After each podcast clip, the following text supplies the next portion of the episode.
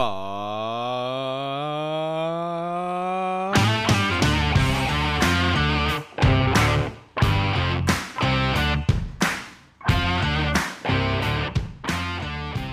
hola, ¿qué tal? Soy Borja Odriozola y estás escuchando un nuevo episodio de Palabras, el podcast sobre palabras.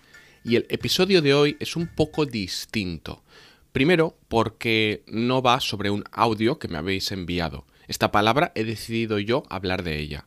Y segundo, porque vamos a hablar un poquito de gramática. Te explico. Esta semana estaba en clase con una de mis estudiantes y me dijo, Jo, Borja, el verbo echar tiene un montón de significados, ¿no? Y yo pensé, sí, tiene unos cuantos, pero déjame que mire. Entré en el diccionario de la RAE y para mi sorpresa tiene más de 40 usos diferentes, muchos más de los que esperaba y seguro que de los que te esperabas tú. Así que voy a dedicar este episodio a los usos del verbo echar.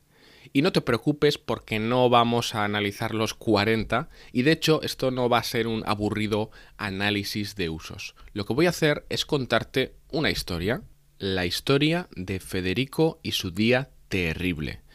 Pero antes vamos a ver el origen de echar porque nos va a dar importantes pistas para entender todos estos significados de los que vamos a hablar.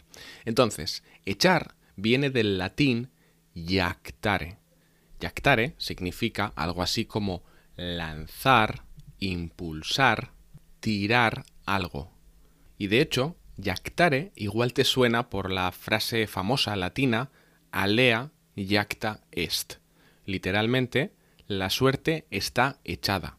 Es una frase que se atribuye a Julio César cuando cruzó el río Rubicón y sabía que se estaba metiendo en un lío tremendo. La suerte está echada. Entonces, ten presente esto, por favor, que echar siempre va a tener esta base de lanzar o impulsar algo. Bien, ahora sí, vamos con la historia de Federico y su día terrible. Una mañana, Federico se estaba preparando para ir al trabajo cuando su novia le dijo Oye, Federico, hay que sacar la basura. ¿Quién lo hace, tú o yo? Y Federico le propuso echarlo a suertes. Es decir, dejar que el azar decidiera por ellos. Así que echaron una partida de piedra, papel o tijera. Su novia sacó tijera. Federico sacó papel es decir, perdió. Cogió la bolsa de basura y al abrir la puerta escuchó un... Entonces le pidió a su novia que por favor echara un poco de aceite en las bisagras, porque echar también lo usamos para aplicar un producto a algo. Bien, Federico salió a la calle y cuando echó la bolsa de basura al contenedor, un chorro asqueroso le cayó en la chaqueta. Ese líquido, que era la fusión de un montón de residuos orgánicos, echaba un olor repugnante. Y lo peor es que Federico no tenía tiempo de volver a casa. Hemos usado echar de dos formas distintas. Uno para hablar de lanzar la basura al contenedor y la segunda para decir que un objeto emite o emana algo generalmente un olor o humo. Bastante enfadado, Federico fue hacia el metro porque tenía el coche en el taller. Introdujo su tarjeta en la máquina del metro, las puertas se abrieron y mientras Federico cruzaba, ¡clac! lo atraparon. Federico, bastante asustado y con un gran dolor en las costillas, echó todo su cuerpo hacia adelante y consiguió escapar, pero su chaqueta quedó destrozada, con un agujero en cada lado. Como ves, podemos usar el verbo echar para hablar de mover o inclinar el cuerpo en una dirección.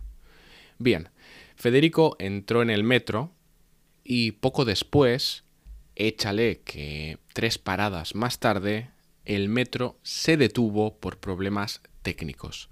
Aquí hemos usado el verbo echar para hacer una estimación de una magnitud, de un número.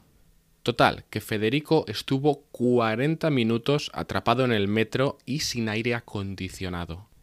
En ese momento Federico echó de menos su coche más que nunca.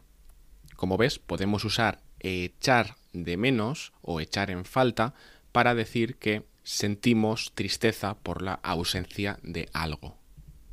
Total, que al final el metro se puso en marcha y Federico llegó a su destino. Entonces echó a correr hacia su oficina.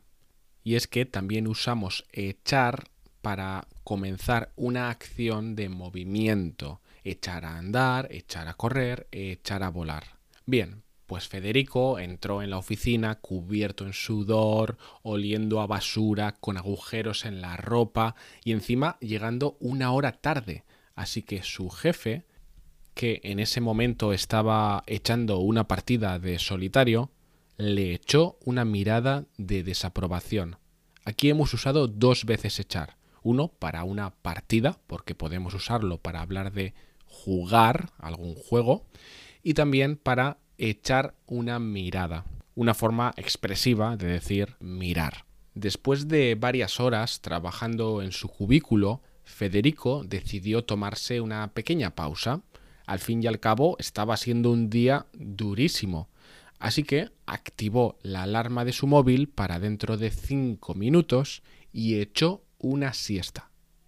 Y es que combinamos echar con algunos nombres para expresar la acción de ese nombre.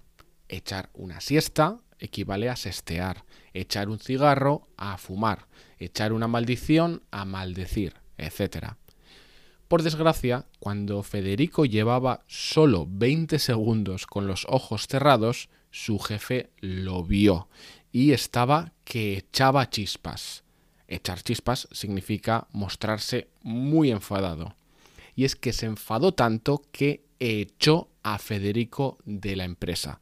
Es decir, que lo expulsó y Federico perdió su trabajo. Y así es como termina la trágica historia de Federico y también el episodio de hoy. Y si te ha parecido terrible, no te preocupes porque la historia de Federico en realidad no termina aquí.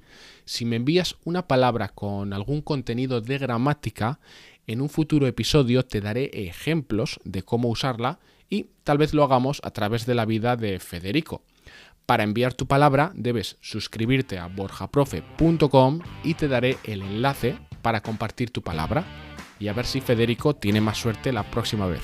Espero que te haya gustado el episodio y hasta el próximo. Adiós.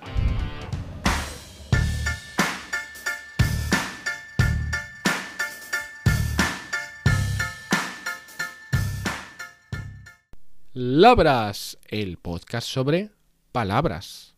Uy, creo que esta parte no va aquí. Pero mira, ya que estás escuchando esto, eso significa que te gusta este podcast. Así que, por favor, recomiéndaselo a tus amigos, estudiantes, profes, mascotas. Les estarás haciendo un favor a ellos, si también lo disfrutan, y a mí me estarás ayudando más de lo que imaginas. Venga, hasta pronto. Un abrazo.